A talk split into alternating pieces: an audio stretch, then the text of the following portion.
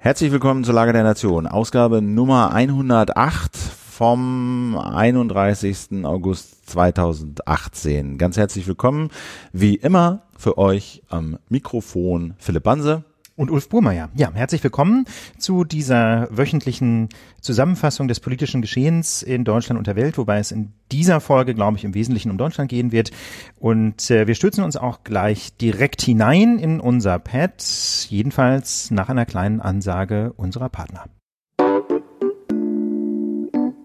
Werbung wenn ich mir etwas zum Anziehen kaufe, dann darf das nicht ewig dauern. Und wenn ich bei einem Anbieter auch noch alles finde, was ich brauche, womöglich noch in einem zeitgemäßen Online-Shop, dann könnten wir Freunde werden. Und tatsächlich, bei wahlbusch.de gibt es für jeden Anlass das richtige Outfit. Egal, ob für eine Hochzeit, fürs Büro, für die Freizeit, ob es ein Hemd sein soll, ein Sakko, ein Jeans oder mal ein Anzug.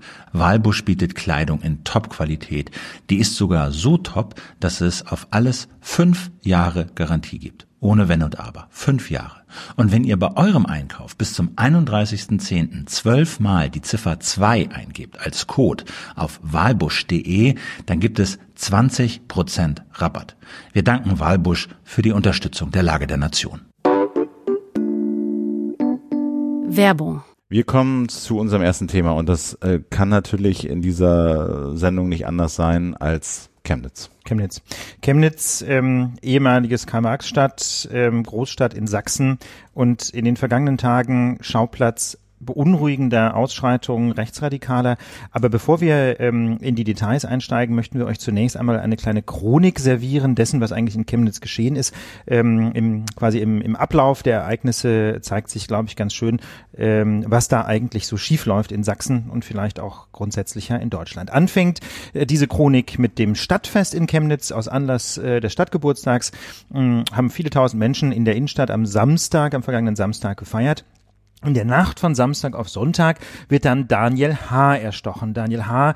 ist halb Kubaner. Laut seinem Facebook-Profil hat er sich gegen Nazis engagiert. Man kann also halb Kubaner, zumindest seine Familie hat kubanische Wurzeln, sagen wir es Ja, also sagen wir mal so phänotypisch. Ja. ja. vom Aussehen her ist er halt ähm, Kubaner gewesen oder halb Kubaner, wie auch immer, wie das jetzt, also er hat aber auch einen deutschen Pass. Jedenfalls das Entscheidende ist ja, dass er mutmaßlich selber Erfahrungen gemacht hat mit fremdenfeindlichen Sprüchen, denn äh, jedenfalls auf seinem Facebook-Profil ließ sich ablesen, dass er Nazis alles andere als sympathisch fand.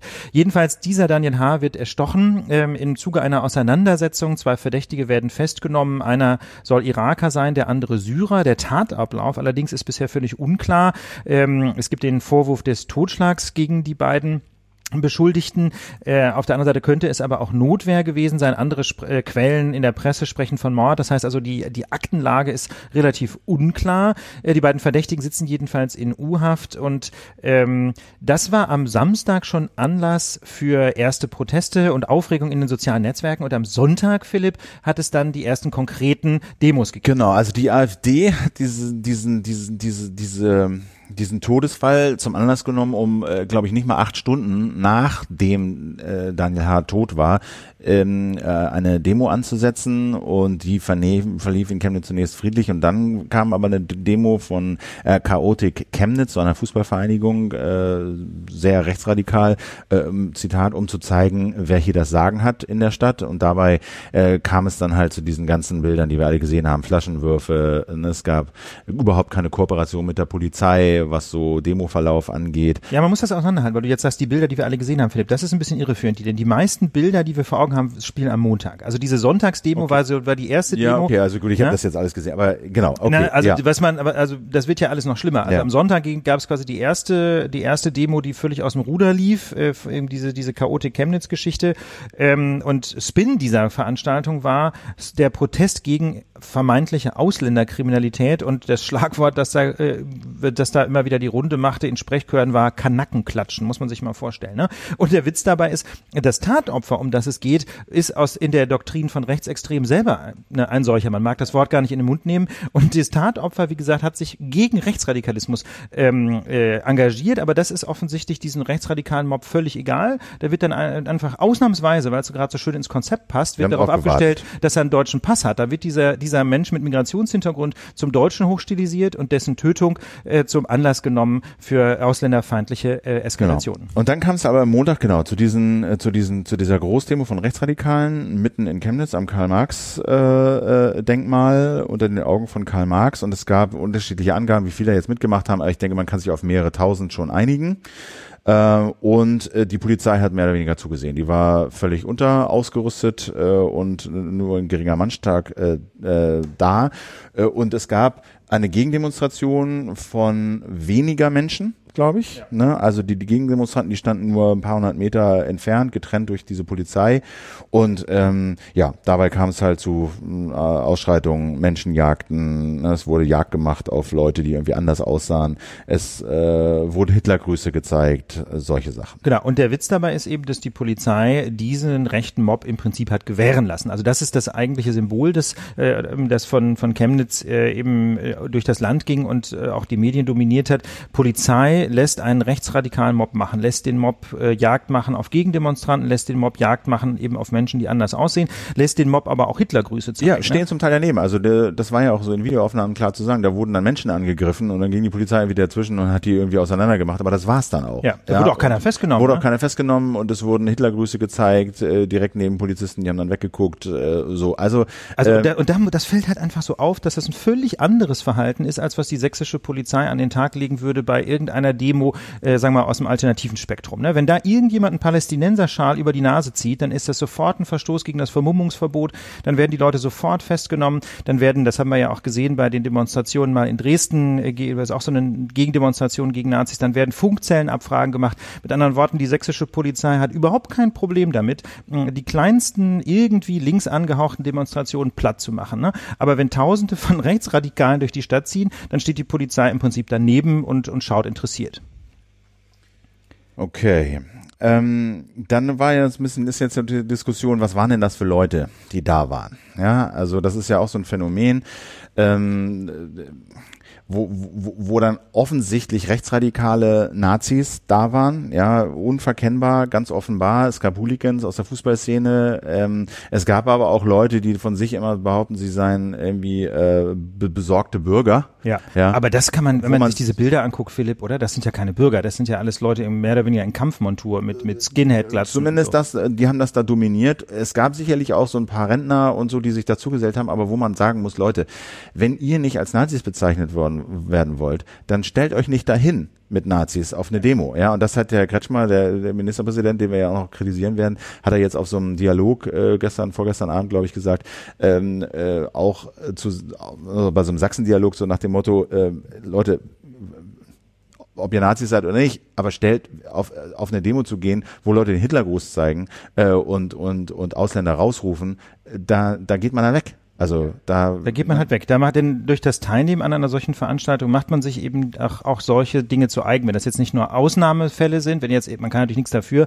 wenn von 5000 Leuten mal einer einen Hitlergruß zeigt, ne, dann macht man sich das vielleicht nicht gleich zu eigen. Aber wenn wenn derartige Symbole und und Sprüche natürlich die das Erscheinungsbild einer Demonstration so prägen, dann äh, macht man sich das einfach da schon dadurch zu eigen, dass man weiter mitmarschiert. Ne?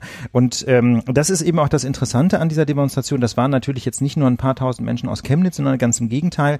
Ähm, an dieser Demo kann man auch sehr schön sehen oder an diesem Mob, ähm, dass äh, es eben einfach in der rechtsradikalen Szene inzwischen ein enormes Mobilisierungspotenzial gibt. Das funktioniert auch sehr schnell. Also binnen eines Tages ist es da gelungen, ähm, bundesweit Rechtsradikale ähm, zusammenzuziehen äh, und sie nach Chemnitz zu bewegen, damit sie dort sich an diesen Demonstrationen beteiligen. Genau, und in der Zeit, das finde ich, haben das auch ganz gut aufgeschrieben, Holger Stark, er meint, auf der Straße sind Neonazis mit Hooligans und AfD-Anhängern mit Wut- und Hutbürgern zu einem Lynchmob verschmolzen, der sich als Sturmtrupp des gesunden deutschen Volksempfinden aufführte und man muss sagen, aufführen durfte, aufführen konnte. Von der Polizei Von der geduldet. Polizei, ne, ja. geduldet. Und ähm, Beate Küpper hat im Deutschlandfunk zu diesem Phänomen etwas ganz Interessantes gesagt. Sie ist Konfliktforscherin an der Hochschule des Niederrheins und im DLF hat sie zu dieser Frage, wer war da eigentlich äh, und sind das besorgte Bürger, Folgendes gesagt. Ähm, neu ist aber tatsächlich, ähm, und das ist vielleicht auch die neue Qualität, äh, dass die rassistische Mobilisierung, die da stattgefunden hat, wahnsinnig schnell gegangen ist.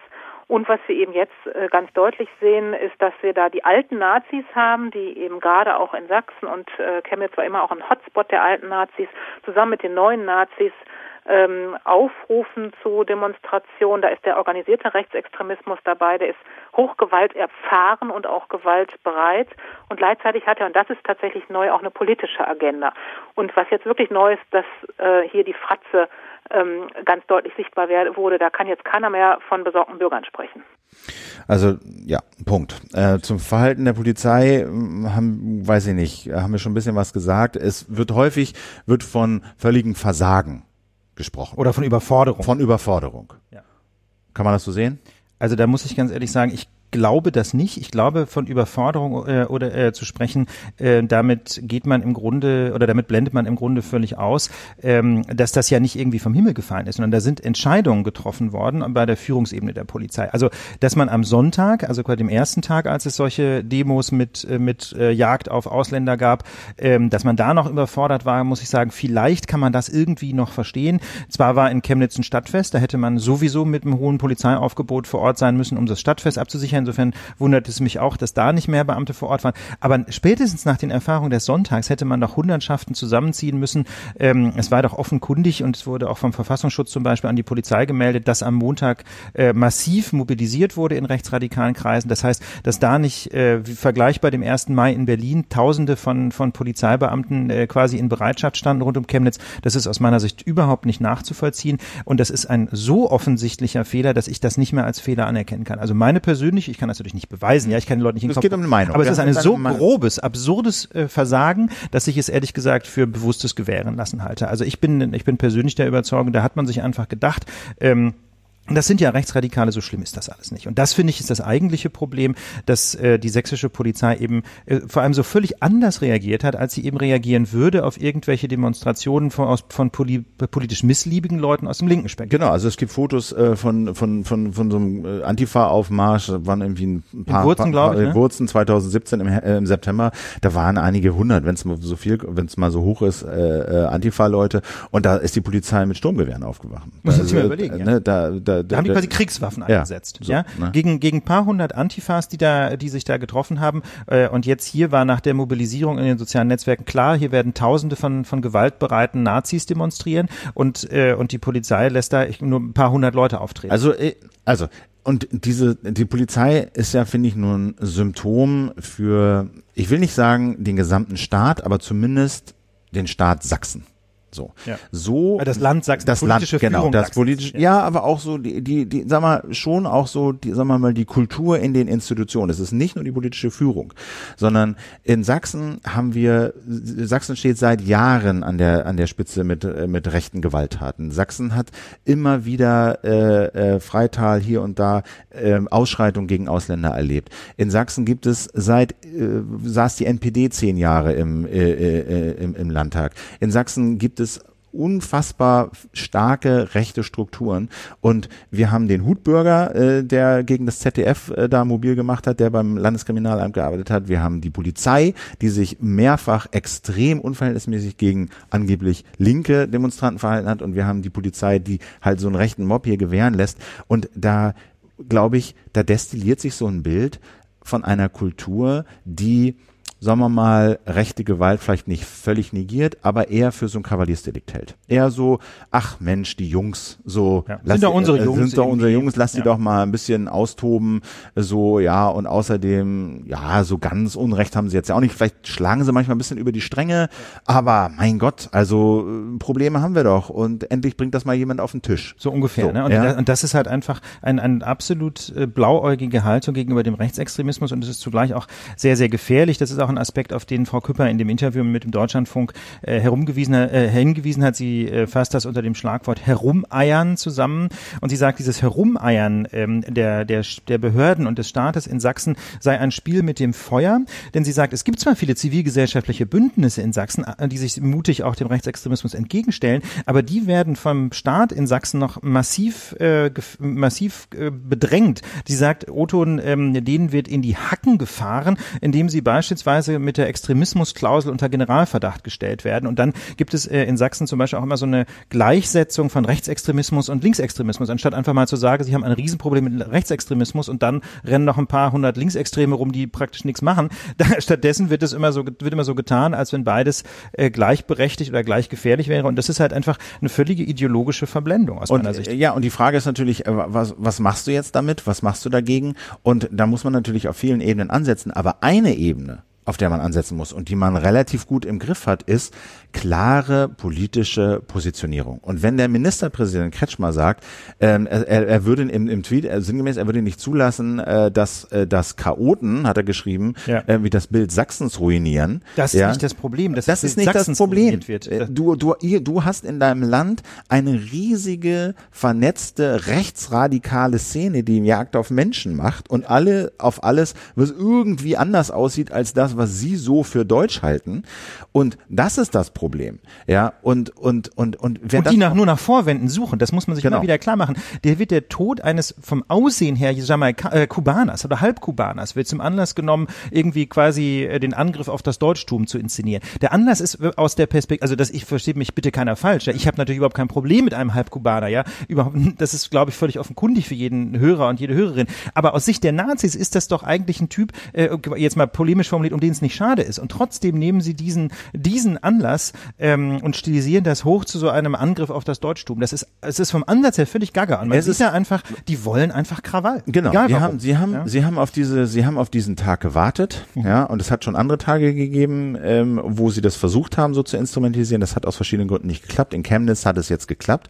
Und ähm, da, das erste, was du machen musst, ist, dass du klar das Problem als Politiker benennst, weil wenn du das Problem nicht benennst, ja, und Kurt Biedenkopf ist das traurige, da, da, da, da, das traurige Vorbild davon. Er war lange Ministerpräsident. Kurt, König ja. Kurt war lange Ministerpräsident in Sachsen. Er hat gesagt, äh, die Sachsen sind völlig immun gegen rechtsradikale Verlockungen, hat er gesagt. 2000 war es, glaube ich. So und das ist sozusagen, äh, das ist, äh, das war deswegen so fatal, weil es so von oben her so ein Narrativ gesetzt hat. Leute, das Alles ist kein, kein Problem. Problem, um das Ja. wir uns kümmern müssen. Gehen Sie ja? weiter, hier gibt es nichts So, zu sehen. So. ja, und, und stattdessen äh, hast du dann dazu kommt halt noch dieses ganze Erbe, ja, aus einer, aus einem, aus einem totalitären Staat wie der DDR, der nie wirklich, sag mal, ähm, äh, Rechtsradikalismus aufgearbeitet hat, den Holocaust, das Nazi-Regime nie wirklich kulturell äh, aufgearbeitet hat und, und, und, und alle Karten mal auf den Tisch gelegt hat. Und das findest du in diesen Institutionen. Und wenn dann die heutige politische Führung noch nicht mal hingeht und sagt, was Sache ist und wie es zu laufen hat, ja, weil sie die AfD im Rücken hat, ähm, das, da, das ist falsch. Also das, so kann das nicht funktionieren und so äh, werden wir diesem Problem nicht Herr werden. Nein, das geht, also das, das ist halt einfach so, wenn man nicht mal die Diagnose richtig stellt, dann kann die Therapie auch nicht stimmen. Ja, und deswegen ist das genauso wie, denke ich auch, Philipp, wie du sagst, als Deu erstmal muss man sich klar machen, Sachsen ist ein Staat, der ein, ein, ein, Bund, ein Bundesland, das massiv bedroht ist, ähm, äh, wo der, wo die Geltung des Rechts massiv bedroht ist durch rechtsradikale Strukturen. Und, ähm, und deswegen wäre eigentlich ähm, das, was man vom, vom Land Sachsen, und zwar von allen staatlichen Strukturen und von der Zivilgesellschaft erwarten würde, ein gemeinsames Eintreten gegen Rechtsradikalismus, ne? ein Eintreten für die Werte unserer Demokratie. Und das fängt damit an, einfach ganz deutlich zu sagen, ja, wir sind bedroht. Der Rechtsradikalismus macht uns gerade hier unseren Freistaat kaputt. Genau, also das fängt an äh, mit der Polizei, die sich dann so inkompetent äh, gegenüber Journalisten verhält, ja, Ja. und sehr von der Arbeit abhält. Dazu übrigens Das- noch ein interessanter, äh, wenn ich Ja. das ganz kurz einschieben darf, da haben wir noch interessante Leser oder Hörer ähm, Nachrichten bekommen, unter anderem aus einer Landesdatenschutzbehörde haben wir den Hinweis bekommen, ähm, dass ähm, Journalisten von Polizeibehörden ger generell gerne mal äh, bedrängt werden, und zwar unter Anwendung des Kunsturhebergesetzes. Wir haben ja letzte Woche erklärt, wie das so ist. Das Kunsturhebergesetz äh, erlaubt eben Veröffentlichungen von Bildaufnahmen nur unter bestimmten Voraussetzungen, wenn die abgebildeten Personen nicht zustimmen.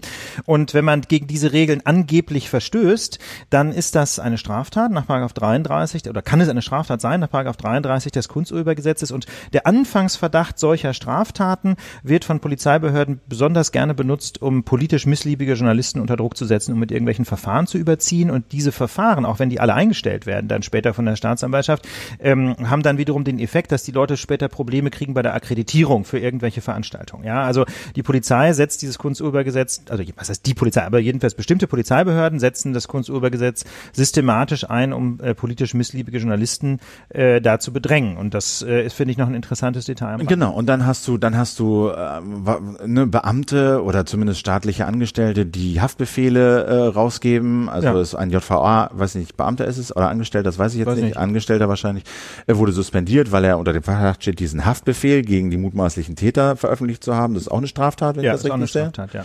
Und zwar, ähm, und zwar sowohl natürlich das Rausrücken ist ein Verrat von Dienstgeheimnissen und das Veröffentlichen ist nochmal eine eigene Straftat. Das heißt also, jeder, der jetzt auf Facebook dieses Foto teilt, ähm, der hat sich im Prinzip strafbar gemacht. So. Ja.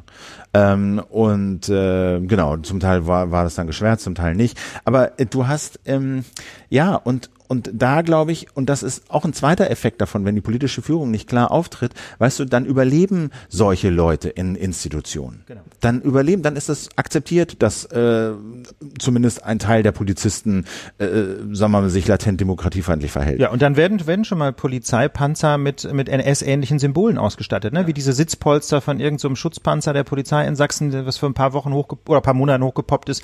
Ne, da waren dann so irgendwie mit Frakturschrift irgendwelche Logos eingestickt, die aus aussahen wie irgendein so NS-Symbol. Da dachte ich, das kann doch nicht wahr sein, das muss einem nur auffallen. Aber war für die Beamten in Sachsen offensichtlich völlig normal. Immerhin allerdings muss man sagen, es gibt ein ganz, eine kleine gute Nachricht. Der Hutbürger von der vergangenen Woche, äh, von der vergangenen Woche wird wohl aus dem Dienst beim LKA ausscheiden. Ja, gut, aber das aber, ist dann irgendwie so ein Bauernopfer. Ja, und vor allem, das ist natürlich ein Einzelfall, der halt so durch die Presse ging, dass der Mann halt nicht mehr zu halten war. Aber ich möchte gar nicht wissen, wie viele Menschen, die ähnlich ticken, da noch in, in Amt und Würden sind. Und das, das gehört aus meiner Sicht eben zu einem konsequenten Einschreiten ähm, gegen Demokratie demokratiefeindliche Strukturen dazu, dass man einfach auch schaut, welche Leute haben wir hier eigentlich an Bord? Ne? Was sind das denn für Leute, die möglicherweise äh, still und heimlich sympathisieren mit, äh, mit, so, mit dem rechten Mob und dann dafür sorgen, dass zum Beispiel die Polizei nicht und mit der entsprechenden äh, Mannschaftsstärke vor Ort ist? Und ganz vorne weg marschieren sollte eigentlich unser äh, Verfassungsschutzminister und Heimatschutzminister, und Heimatschutzminister Horst Seehofer. Horst Seehofer. Was macht er? Er schweigt. Abgetaucht, gar nichts. Gar nichts. Merkel ja. gar nichts, null. Kein Wort. Ja, äh, und und das geht finde ich nicht. Also ähm, so kommen wir da nicht voran. Das, so kann man sich nicht verhalten. Das funktioniert nicht. Ich meine, die AfD nutzt das natürlich. Die AfD, ähm, äh, ne, da gibt's dann wirklich diese, äh, diese, sagen wir mal so, diese Lokalgrößen wie Markus Frohmeier, äh, der dann irgendwie äh, ne, von Selbstjustiz redet und äh, äh, dann gibt's Leute, die halt, wer war das? Ach so, Wolfgang Kubicki, genau, jetzt nicht AfD, aber FDP schiebt quasi diese diese Randale auch Merkel in die Schuhe, so nach dem Motto, das ist auch Merkels Randale, weil sie 2015 halt äh, ne, hat, wir schaffen das. Wir schaffen das. So. Ja, und da muss man ganz ehrlich sagen, das ist natürlich eine totale Verantwortungsverschiebung. Ja, also nur weil Angela Merkel bestimmte politische Entscheidungen getroffen hat, rechtfertigt das ja keine Gewaltexzesse wie jetzt. Ja, denn die Menschen sind überhaupt nicht betroffen von von der Migration. Das und, ist ja der Witz. In Sachsen gibt's ja kaum Menschen mit Migration. Und, und Selbstjustiz ja. ist das auch nicht. Das ist, das ist, und da kommen wir noch zum anderen Punkt, den den Frau Küpper äh, angesprochen hat. Ja. Äh, Selbstjustiz, ähm, ja, würde bedeuten, es gibt irgendeine so Art von Opfer, du bist irgendwie Opfer und rächst dich am Rechtsstaat vorbei, aber so ist es nicht. Und trotzdem ist dieses, dieses Narrativ von der, von der Selbstjustiz ein ganz wichtiges Element für, für rechtsradikale Gewaltlegitimation. Also die Erzählung, äh, selbst Opfer zu sein, ist ganz wichtig für den Rechtspopulismus, aber auch für den Rechtsextremismus. Das konnten Sie beispielsweise auch bei einigen der Angeklagten im NSU-Prozess sehen. Mhm. Also sich selber als Opfer zu stilisieren und dann die Gewalt zu legitimieren durch Selbstverteidigung äh, oder als, indem sie als Selbstverteidigung dargestellt wird und als Widerstand äh, dargestellt wird. Und äh, dieses, ich sag mal, diese Widerstand und Verteidigung, das sind ganz wichtige Erzählungen in äh, der Rechtsextremen, auch in der neuen Rechten, ähm, die eben auch ähm, ich sag mal, aufgegriffen wird, beispielsweise jetzt durch ähm, AfD-Politiker, die davon sprechen, ähm, das sei ja erklärbar, wenn Bürger ähm, die, das Gesetz in die eigene Hand nehmen würden. Ja, Björn Höcke hat dann irgendwie noch für so einen Trauermarsch äh, aufgerufen jetzt. Äh, ne? Das ist sozusagen, finde ich, das ist so ein bisschen, der Gipfel, da muss man jetzt auch mal abwarten, was daraus wird, aber die AfD instrumentalisiert diese Toten genauso wie die Rechtsradikalen. Vielleicht mit etwas anderen verbalen Mitteln, nicht direkt mit körperlicher Gewalt, aber letztlich äh, ist der Weg vom einen zum anderen nicht weit. Das muss man so deutlich sagen. Und ähm, ja, man kann einfach nur hoffen, dass jetzt ein, einfach äh, das Verhalten gerade der Sicherheitsbehörden in Sachsen äh, in Zukunft sehr, sehr kritisch begleitet werden wird, dass man einfach genau hinschauen wird, haben die tatsächlich diesen Rechtsdrall, der sich jetzt in Chemnitz jedenfalls zu zeigen, äh, zu zeigen scheint. Ja, das ist ja jetzt auch vor allem unsere Wahrnehmung von außen. Wir können den Verantwortlichen nicht in den Kopf schauen, ähm, aber ich glaube, da wird man einfach ganz genau hinschauen müssen. Und ähm, ich hoffe einfach persönlich, dass äh, die Vorfälle von Chemnitz jetzt auch so eine Art Warnschuss waren, dass also die verantwortlichen Entscheidungsträger in Sachsen jetzt gemerkt haben, nein, wir haben eben in der Tat ein Problem. Ja, aber das, Oder glaubst du es? Ja, ich, ich meine, wir, wir, ich habe auch Mails bekommen so mit von Lehrern, die sagen, hey, auch in Schulen, ja, hat bei Spiegel Online auch so einen Bericht gegeben, auch in Schulen gibt es, sagen wir mal, Kollegen, die sagen, hm, also ja, bei uns gibt es sowieso schon wenig Demokratieunterricht und Staatskundeunterricht, aber wenn die Kollegen dann selber auch noch, sagen wir mal, mit der mit dem rechten Mob sympathisieren, weißt du, dann ist das auch noch mal kontraproduktiv. Also ich Ja, glaube, das ist klar. Dann ne, also Lehrer ich, ich, ich fürchte, sein, ja. das ist halt wirklich so eine man, das sagen ja auch diese äh, viele Studien von Heidmeier aus Bielefeld äh, und äh, und anderen, die sagen seit Jahren, wir haben 15 bis 20 Prozent, sagen wir mal, menschenfeindliches Gedankengut so Mhm. in Deutschland. Und ich frage mich, in Sachsen scheint das besonders zutage zu treten oder weit verbreitet zu sein. Und die Frage ist, was macht man damit? Weißt du? Und du musst halt die politische Führung stärken, du musst halt diese zivilgesellschaftlichen Sachen stärken, du musst die Demokratie in Schulen und in diese Institutionen reinkriegen. Und damit muss man irgendwann mal anfangen. Ja. Ja, Und damit, und deswegen, das hatten wir ja eben schon mehrfach gesagt, deswegen geht es jetzt erstmal darum, die Diagnose zu stellen. Ne? Wir haben ein Problem und wir müssen das anfassen. Ja, ich Ja, also es Punkt. fällt immer so ein bisschen schwer, das dann so äh, da, da, irgendwie dann so halbfertig äh, irgendwie abzuhaken, aber mehr fällt sollen gar nicht tun? Wir, achso, wir können ja. Ja. nicht mehr tun, als entsprechende Vorschläge machen und Forderungen stellen. Für, wir, sind ja, wir sind ja nicht äh, selber verantwortlich politisch. Weißt Hm. du? Zu unserem nächsten Thema. Diese Woche hat das äh, Kabinett, das Bundeskabinett, also ähm, die Regierung äh, beschlossen, wie denn die Renten gesichert werden sollen, zumindest für die nächsten paar Jahre bis 2025. Äh, Wie das genau geschehen soll, wie da Beiträge und Rentenhöhe genau stabilisiert werden sollen, ähm, das klären wir gleich mal im Detail in einem Interview. Und bevor wir da aber in Medias Res gehen, müssen wir sagen, dieses Interview ist nicht vom Himmel gefallen. Nein, in der Tat. Das Interview verdanken wir unserer neuen Mitarbeiterin Gela Koll. Ähm, wir haben äh, unser Team verstärkt und haben Gela an Bord geholt äh, und sie wird in Zukunft für uns versuchen, möglichst spannende Interviewgäste für uns zu gewinnen, einfach damit wir uns Expertise an Bord holen können, gerade auf Feldern, wo wir vielleicht nicht so die ganz großen Experten sind. Und äh, an dieser Stelle auch ein herzliches Dankeschön an alle Spenderinnen und Spender, Abonnenten, an alle Abonnentinnen, Abonnenten, Abonnenten, äh, die die Lage der Nation mit ihren Beiträgen unterstützen und die es uns ermöglicht haben, Gela überhaupt an Bord zu holen. Genau. Und ähm, über die Rentenbeschlüsse und so Renten insgesamt und wie man das Rentensystem vielleicht noch besser machen könnte, äh, sprechen wir jetzt mit Katharina Henrich, Rentenexpertin bei Finanztest. Erstmal ganz herzlich willkommen in der Lage der Nation. Ja, hallo. Ähm, fangen wir doch mal so ganz fundamental an, wie wir das hier in der Lage ja ganz häufig machen. Äh, diese Rente, die begleitet uns ja nun schon, diese ganze Diskussion begleitet uns in regelmäßigen Abständen, in unterschiedlicher Intensität, aber doch andauernd. Warum ist dieses Thema Höhe der Renten, Finanzierung der Renten so ein Thema? Was ist das Problem damit? Ähm, ich glaube, ähm, wichtig ist dabei zu verstehen, wie unser Rentensystem organisiert ist. Und das betrifft halt die Jungen und die Alten. Und ähm, es ist so, es ist eben kein Sparbuch, wo man irgendwie, ja, während man arbeitet, immer Geld reinschiebt und dann nachher das Geld wieder sich auszahlen lässt, sondern ähm, ein Versicherter ähm, hat zwei Aufgaben. Er zahlt Beiträge für die Älteren, die nicht mehr arbeiten und eigentlich seine Aufgabe ist auch für Nachwuchs zu sorgen, also für neue Beitragszahler, die dann seine Rente ähm, bezahlen und organisieren. Und bei diesem zweiten Punkt haben wir halt ein Problem in Deutschland, weil es nicht genug Nachwuchs gibt. Und deshalb betrifft das irgendwo alle. Also das heißt, wir haben also ein, quasi ein Problem mit der demografischen Entwicklung in Deutschland, ähm, während, während traditionell relativ viele Beitragszahlerinnen, die, die eben noch Geld verdienen und einzahlen in die Kasse, für relativ wenige Rentnerinnen und Rentner bezahlen mussten, ist äh, das Verhältnis ähm, langsam aber sicher ins Gegenteil verkehrt worden. Also wir, Genau, ha- wir haben genau. jetzt, wir haben jetzt glaube ich so 54 Millionen Leute, die in die Rentenkasse einzahlen, so Pi mal Daumen und aktuell 25 Millionen, die was rauskriegen. Und Mhm. das wird wahrscheinlich nicht besser, das Verhältnis, ne?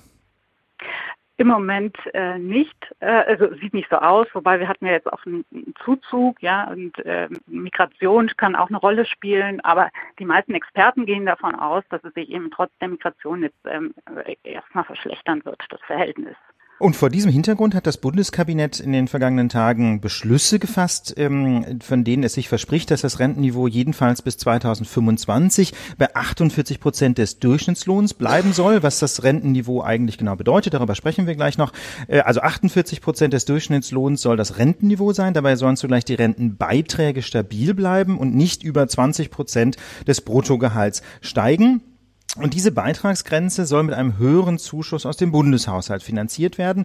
Ähm, das heißt also, droht die Beitragsgrenze gerissen zu werden, weil die Beiträge nicht mehr genügen. Dann soll der Bund mehr Steuergeld zuschießen und die Schätzungen gehen davon aus, ähm, dass bis zum Jahr 2025 jährlich zusätzliche 500 Millionen Euro erforderlich werden. Und um das abzusichern, ähm, soll quasi im Bundeshaushalt eine neue Kasse gebildet werden zur Sicherung der Rente. Äh, und die läuft unter dem Namen Demografiefonds und sie soll von 2021 bis 2025 2024 mit jährlich zwei Milliarden Euro gefüllt werden. Dann gibt es noch ein paar weitere Beschlüsse Mütter oder Väter ähm, für vor zwei, äh, 1992 geborene Kinder bekommen ein weiteres halbes Kindererziehungsjahr auf die Rente angerechnet und auch weitere Gruppen sollen profitieren, nämlich äh, erwerbsgeminderte Arbeitnehmer bekommen noch ein paar Vorteile bei der Rentenberechnung. Ähm, Frau Henrich, was denken Sie von diesen Beschlüssen oder zunächst mal zur Erläuterung, was ist eigentlich das Rentenniveau? Also was bedeuten diese 48 Prozent, die das Bundeskabinett jetzt festschreiben möchte?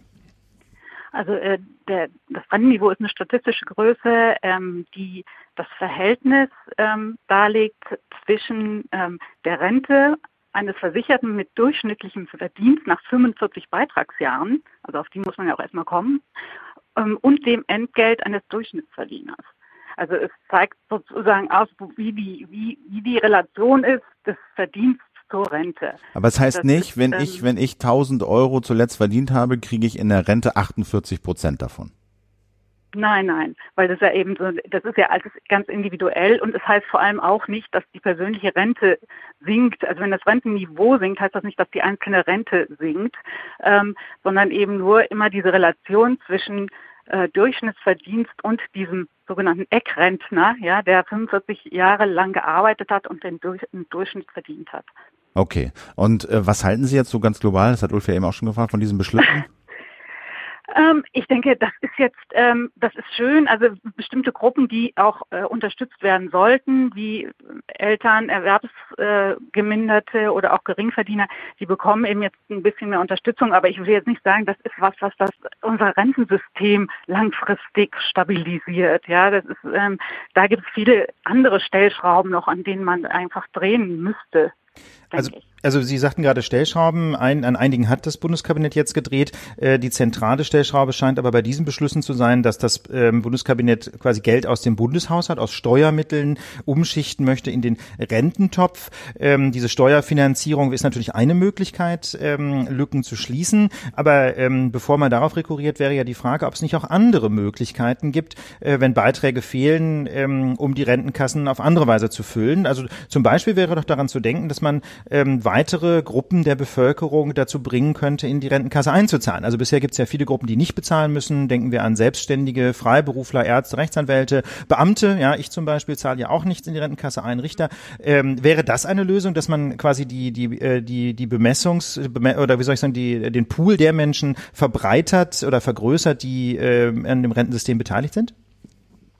Das wäre sicher erstmal eine, eine Lösung. Also es wäre ein wahnsinniger Boost, wenn jetzt alle Beamten plötzlich ähm, Beiträge zahlen würden. Also wir haben so äh, 1,6 Millionen Richter und Beamte ungefähr in Deutschland. Genau, und ja. die haben aber stabile Jobs, die verdienen relativ gut, die haben vielleicht äh. auch aufgrund, das weiß ich jetzt nicht, aber aufgrund der ähm, äh, der Sicherheit mehr Kinder als vielleicht jetzt so ein prekärer Solo-Selbstständiger. Weiß ich nicht. Kinder sind ja immer wichtig äh, für die Rente. Also vielleicht keine schlechte Idee. Österreich hat es irgendwie geschafft, aber ich denke, in, in Deutschland äh, gäbe es halt wahrscheinlich großen Aufschrei, erst wenn man ähm, die Beamten damit ein, eincleanen Die müssen ja auch alle Rente bekommen am Ende. Würde sich das denn rechnen? Genau. Das, ähm, das eben, das hängt davon ab, eben, ähm, ja, also später irgendwann würden die Rente bekommen. Ähm, das hängt eben dann auch wieder von der Demografie ab. Ja, wenn das jetzt alles Beamte sind, die wahnsinnig viele Kinder haben, dann haben wir kein Problem. Wenn das aber auch alles Kinderlose sind, dann hat man das Problem sozusagen nur verschoben. Jetzt ist es ja so, Ulf hat das eben schon angesprochen, äh, das Kabinett hat beschlossen, quasi die Beiträge mit Steuermitteln stabil zu halten. Jetzt fließen ja aber jedes Jahr schon fast 100 Milliarden Euro Steuergeld in die Rentenkasse, um eben diese Beiträge äh, stabil zu halten. Ist das eine dauerhafte Lösung, dass man sagt, wir nehmen einfach Steuergeld und finanzieren damit die Renten? Also teilweise ist es sicher gerechtfertigt, weil die Rentenkasse eben auch Leistungen übernimmt, die versicherungsfremd sind. Also es bekommen ja auch Menschen, eben zum Beispiel Beamte, die Kinder haben, Erziehungszeiten gut geschrieben von der Rentenversicherung, ohne dass sie da einzahlen. Oder auch bei den Selbstständigen ist das so bei Freiberuflern. Also es gibt gewisse ähm, versicherungsfremde Leistungen, die eben die, die Rentenkasse finanziert und die eigentlich nicht der Beitragszahler finanzieren sollte. Und äh, dann muss man natürlich auch sehen, wenn dieses System, auf das sich die Bundesrepublik geeinigt hat, ja, das Rentensystem, das eben so ein Generationenvertrag ist, und wenn das hinkt, dann muss man natürlich sehen, dass das eine gesamtgesellschaftliche Aufgabe auch ist, das abzufangen. Also meiner Meinung nach ist das jetzt äh, schon ein Weg, den man gehen kann, ja. Das heißt, äh, aus Ihrer Sicht wäre die Rente quasi so lange gesichert, ähm, wie es der Bund finanzieren kann, ja? Solange also die Zuschüsse aus Steuermitteln äh, in der entförderlichen Höhe fließen, wäre aus Ihrer Sicht dann die Rente auch mit dem, mit dem äh, gegenwärtigen System im Prinzip gesichert? Ja, das sind ja politische Entscheidungen. Also ähm, man muss halt gucken, wenn Sie jetzt sagen, ich glaube, dieses Rentenpaket soll 32 Milliarden Euro kosten nach Angaben des ähm, Bundesarbeitsministeriums. Ähm, die Bankenrettung war teurer, ja. Also man muss das auch alles so in, in Relationen sehen. Ähm, und ich sage jetzt nicht, das ist der richtige Weg. Ich meine, wir sind Stiftung Warentest, wir gucken uns eigentlich immer nur an, welche konkreten Auswirkungen hat das auf den individuellen Versicherten und nicht so sehr, wir bewerten jetzt keine politischen Ansätze. Aber ja, welche Auswirkungen hat das denn? Ja. Also das, was die beschlossen haben auf die Rentner jetzt. Was, was für hm. Auswirkungen hat das? Naja, jetzt erstmal hat das natürlich für den, für, äh, zum Beispiel für ähm, Mütter oder eben auch, auch Väter oder den Vater, ähm, die Kinder vor 1992 äh, bekommen haben, dass sie einen halben Entgeltpunkt pro Kind mehr bekommen.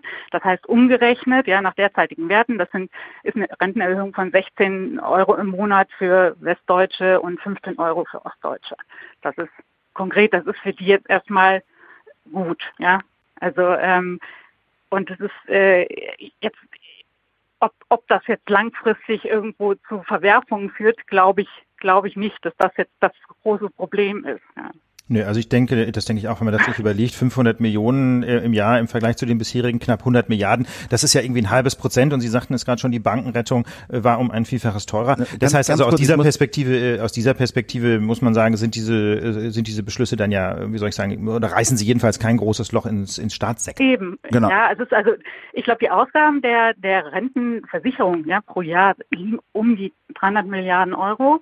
Das muss man halt dann alles so in, in Relation sehen. Ja. Nur ganz kurz zu den Kosten. Ich glaube, Ulf hat gesagt, 500 Millionen kostet das pro Jahr, was jetzt beschlossen wurde. Das wären irgendwie, je nachdem, bis 25, dreieinhalb, vier Milliarden Euro. Sie haben gesagt 32 aus dem, aus dem. Das hatte ich jetzt aus dem Genau, ich glaube, aber, ich, ich glaube, das bezieht sich aber auf den ursprünglichen Plan von Olaf Scholz, die Rente bis 2045 oder 44 zu stabilisieren.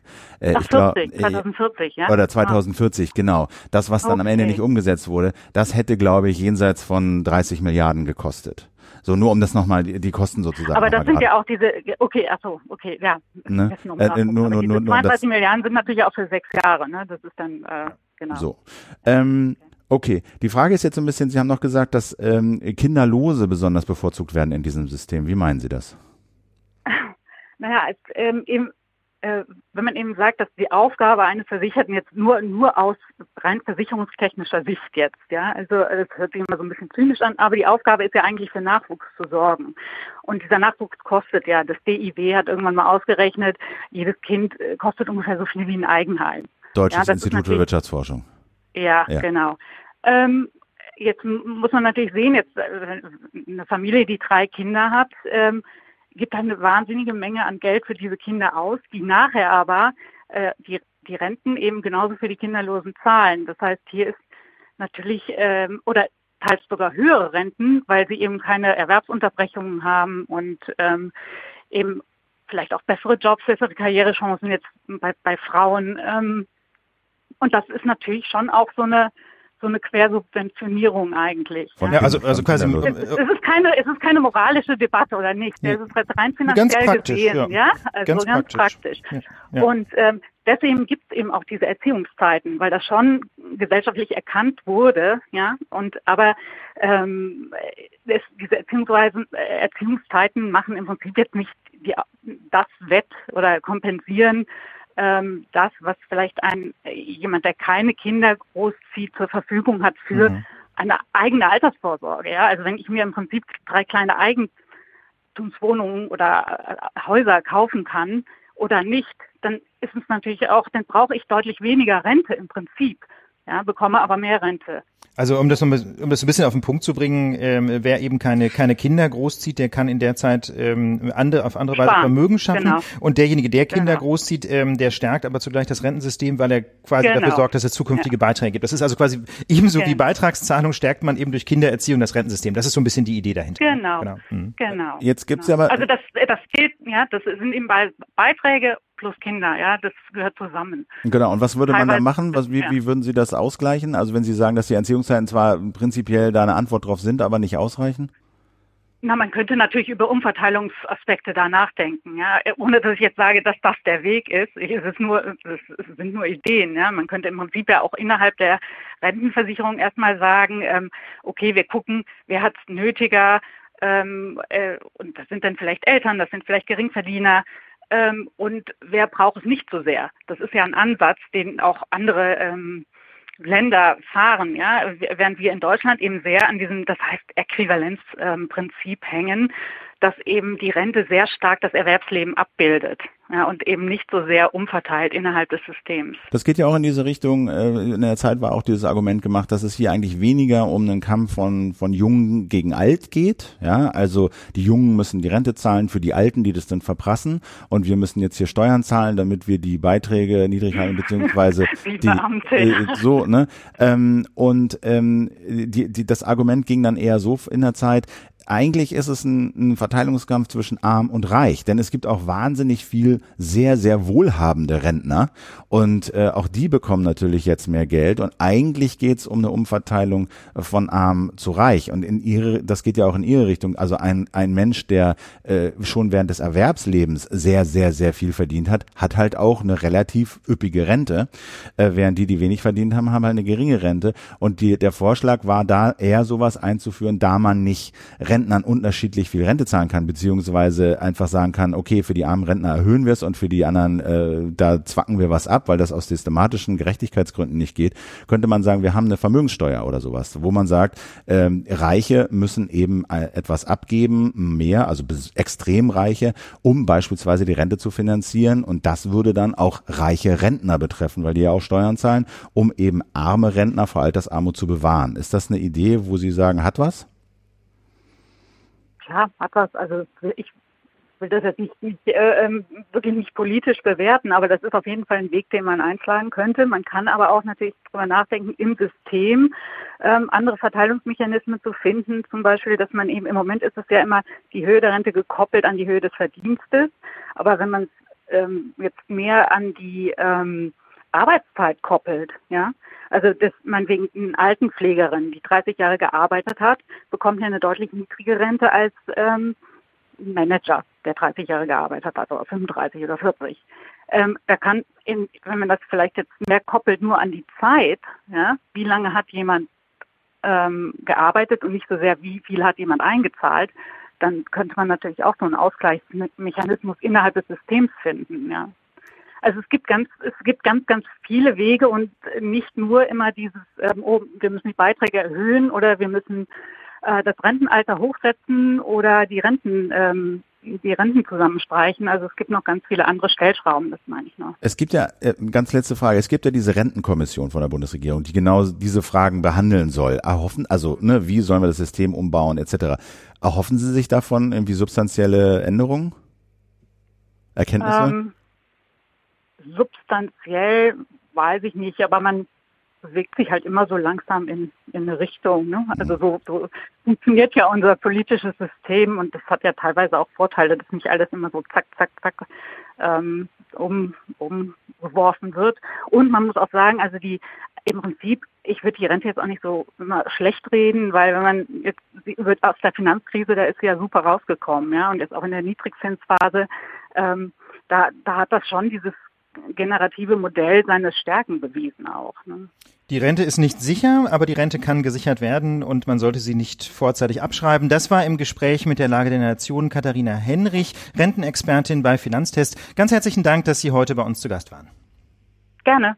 Wir hatten ja hier kürzlich auch schon mal über diese Datenschutzgrundverordnung äh, gesprochen und verschiedene Aspekte beleuchtet. Und ein Punkt, der immer so ein bisschen, na mal noch so in der Waage, in der Schwebe blieb, war die Befürchtung und die Frage, wenn es jetzt so neue gesetzliche Regelungen gibt und es manchmal ein bisschen schwer ist, sie einzuhalten, auch weil es Unklarheiten gibt oder weil an die Ressourcen fehlen etc., ob es dann neue Abmahnwellen gibt wegen dieser Datenschutzgrundverordnung.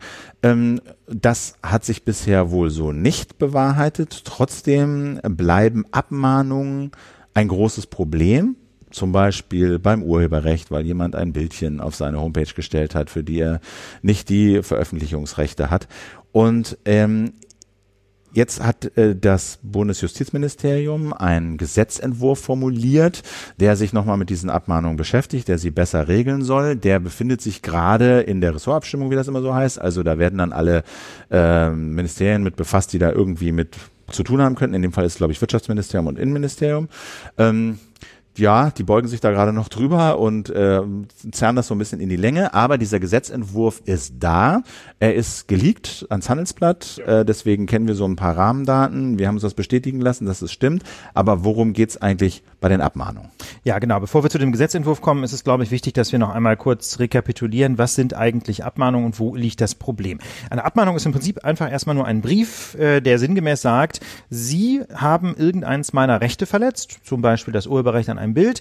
Bitte hören Sie damit auf. Das wäre als solches ja noch völlig okay, wenn man jemandem sagt, pass auf, du überschreitest hier eine rechtliche Grenze, bitte aufhören. Das Problem ist bloß, dass ein solcher Brief typischerweise eben nicht einfach nur von dem Betroffenen kommt, von dem vielleicht Geschädigten, sondern normalerweise von einer Anwaltskanzlei und dann bereits massive Anwaltskosten auslöst. Das heißt also, derjenige, der sich in seinen Rechten verletzt fühlt, kann einfach zum Anwalt rennen, den Anwalt eine Abmahnung verschicken lassen und der Abgemahnte, oder die Abgemahnte muss dann die Kosten dieses Anwaltsbriefs übernehmen. Und das ähm, macht die Abmahnung zu einem solchen Problem. Das was, was, was sind das für, für, für Summen? Die hängt da? total vom Fall ab. Jedenfalls schnell vierstellig, in Einzelfällen auch fünfstellig. Also da geht es um richtig viel Geld.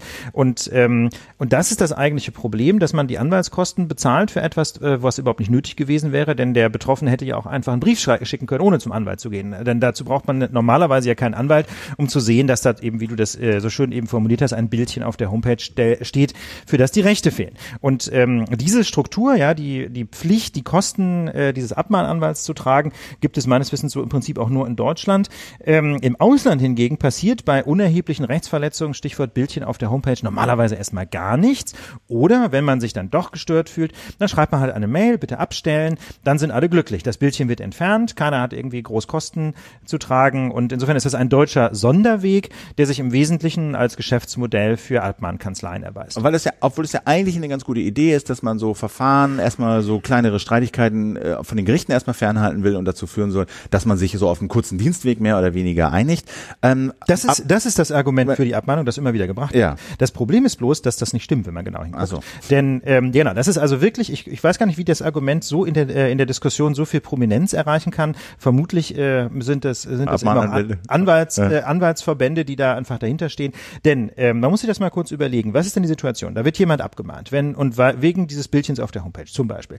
Wenn der denkt, oh verdammt, ich habe wirklich einen Fehler gemacht, dann nimmt er natürlich auch dieses Bild von der Homepage, wenn er einfach nur eine E-Mail bekommt, hey, nimm mal das Bild von der Homepage. Dazu braucht er keinen Brief vom Anwalt. Ganz im Gegenteil, wenn er einen Brief vom Anwalt bekommt mit 1000 Euro Kostennote dabei, wird er im Zweifel eher auf die Barrikaden gehen, weil er sauer ist oder weil er denkt, na, wenn wir streiten vor Gericht, vielleicht gewinne ich ja doch. Na, das heißt also, selbst wenn derjenige im Unrecht ist, ähm, bringt die Abmahnung im Zweifel weniger als ein Brief äh, ohne Anwaltsrechnung dabei. Wenn der andere sich im Recht wähnt, wird er sowieso zu Gericht gehen. Mit anderen Worten, diese Ideologie, eine Abmahnung hilft, gerichtliche Streitigkeiten zu vermeiden, die stimmt nicht. Ganz im Gegenteil. Die Abmahnung ist sogar eher dazu geeignet, gerichtliche Streitigkeiten zu provozieren, einfach weil man natürlich diese Anwaltskosten ungern tragen möchte. Das halte ich also wirklich für ein Scheinargument. Aber jetzt ist, ist der Gesetzentwurf ja da, um das irgendwie mal ein bisschen anders, besser im Zweifelsfall zu regeln. Was steht drin? Ja, also wie gesagt, das Handelsblatt hat den irgendwie geleakt bekommen. Äh, wir haben dann mal ähm, beim Justizministerium informell so ein bisschen nachgefragt und äh, inoffiziell ist uns auch bestätigt worden, dass die Informationen des Handelsblatts so zutreffen,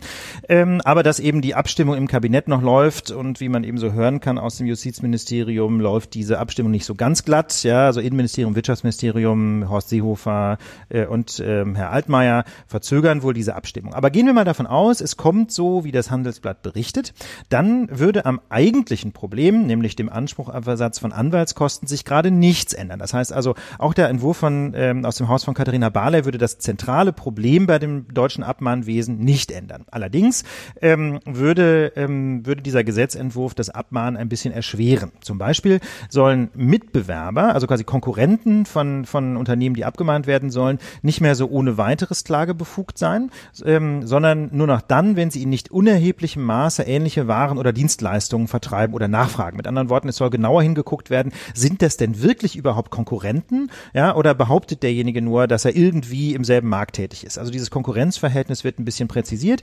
Ähm, außerdem sollen klageberechtigt sein oder abmahnberechtigt sein Wirtschaftsverbände mit mindestens 50 Mitgliedern, ähm, die dann auf diese Art und Weise auf einen redlichen Wettbewerb hinwirken sollen. Außerdem soll der Streitwert gedeckelt werden bei unerheblichen Verstößen äh, künftig maximal 1000 Euro, wobei man dann wieder streiten kann, was ist ein unerheblicher Verstoß. Also das hatten wir ja schon öfter in diesem Bereich, dass da Gesetze letztlich leer laufen, weil die Gerichte dann doch immer irgendwie erhebliche Verstöße annehmen.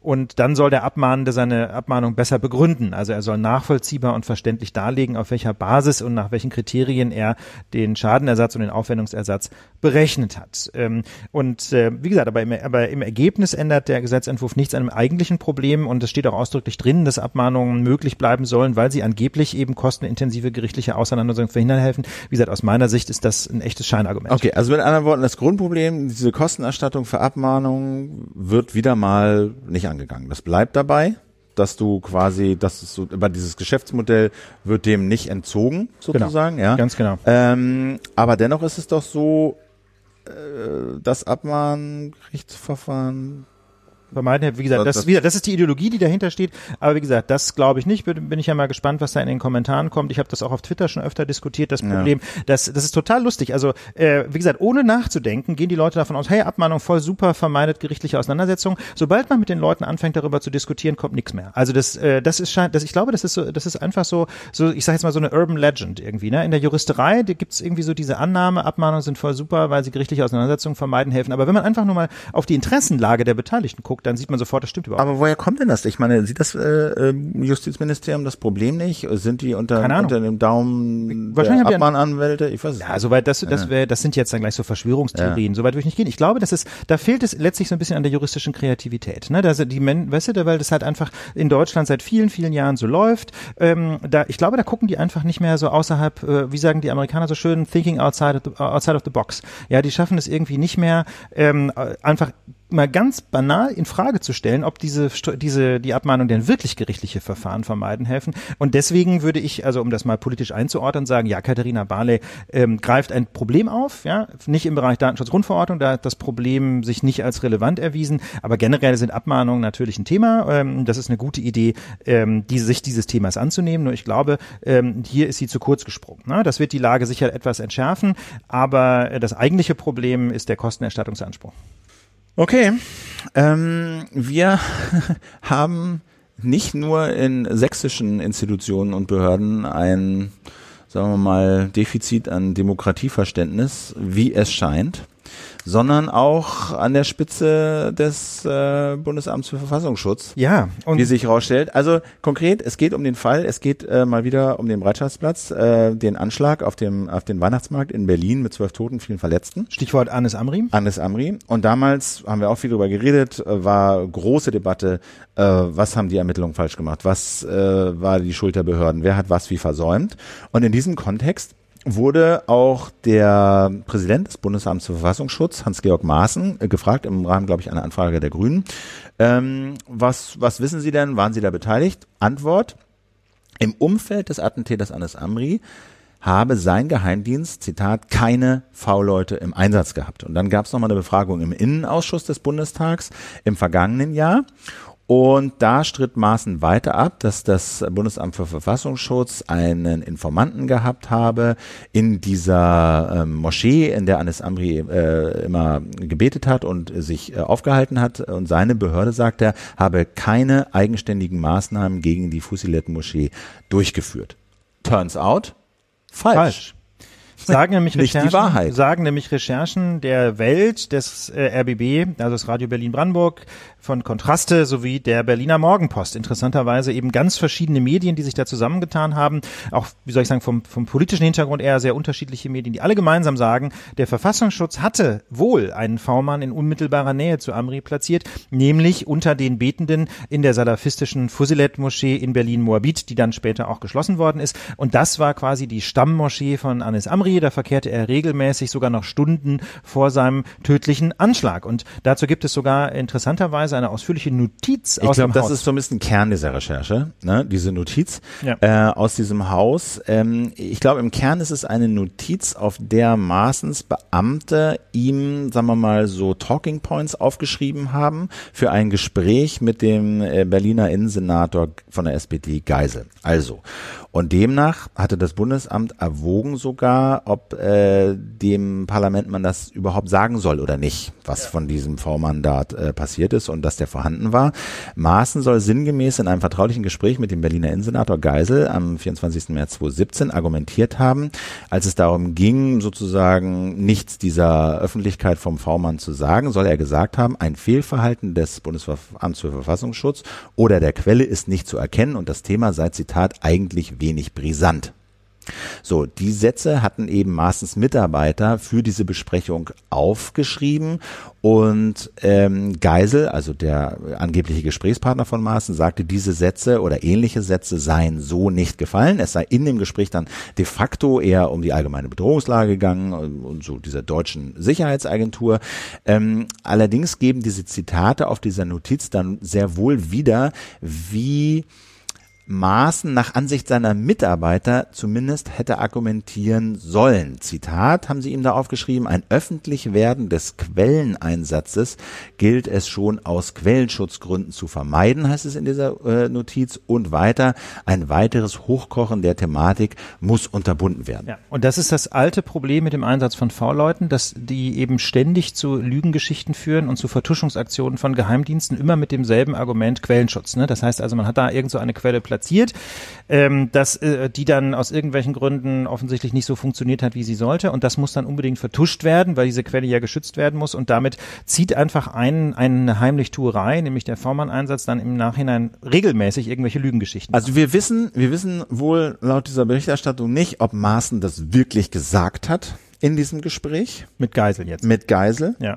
Aber immerhin war es ihm offensichtlich bewusst, weil er ja so einen Sprechzettel bekam. Ja, also das glaube ich ist der, der, das ist so ein bisschen steht unterm Strich, ob er das jetzt mit Geisel gesagt hat oder nicht. Aber seine Mitarbeiter haben ihm das aufgeschrieben. Das heißt, das war bekannt in der Behörde und ihm muss es eigentlich auch bekannt gewesen sein, weil er diesen Sprechzettel offenbar bekommen hat, auch wenn er sich vielleicht nicht dran gehalten hat. Vielleicht war das nicht Thema. Aber in der Behörde war es bekannt, ihm wahrscheinlich auch und trotzdem hat er die Unwahrheit gesagt. Der hat die Unwahrheit gesagt, wie gesagt, Quellenschutz, ne? Das ist ja immer so das, das super Grundrecht der Verfassungsschutzbehörden, ne? Quellenschutz.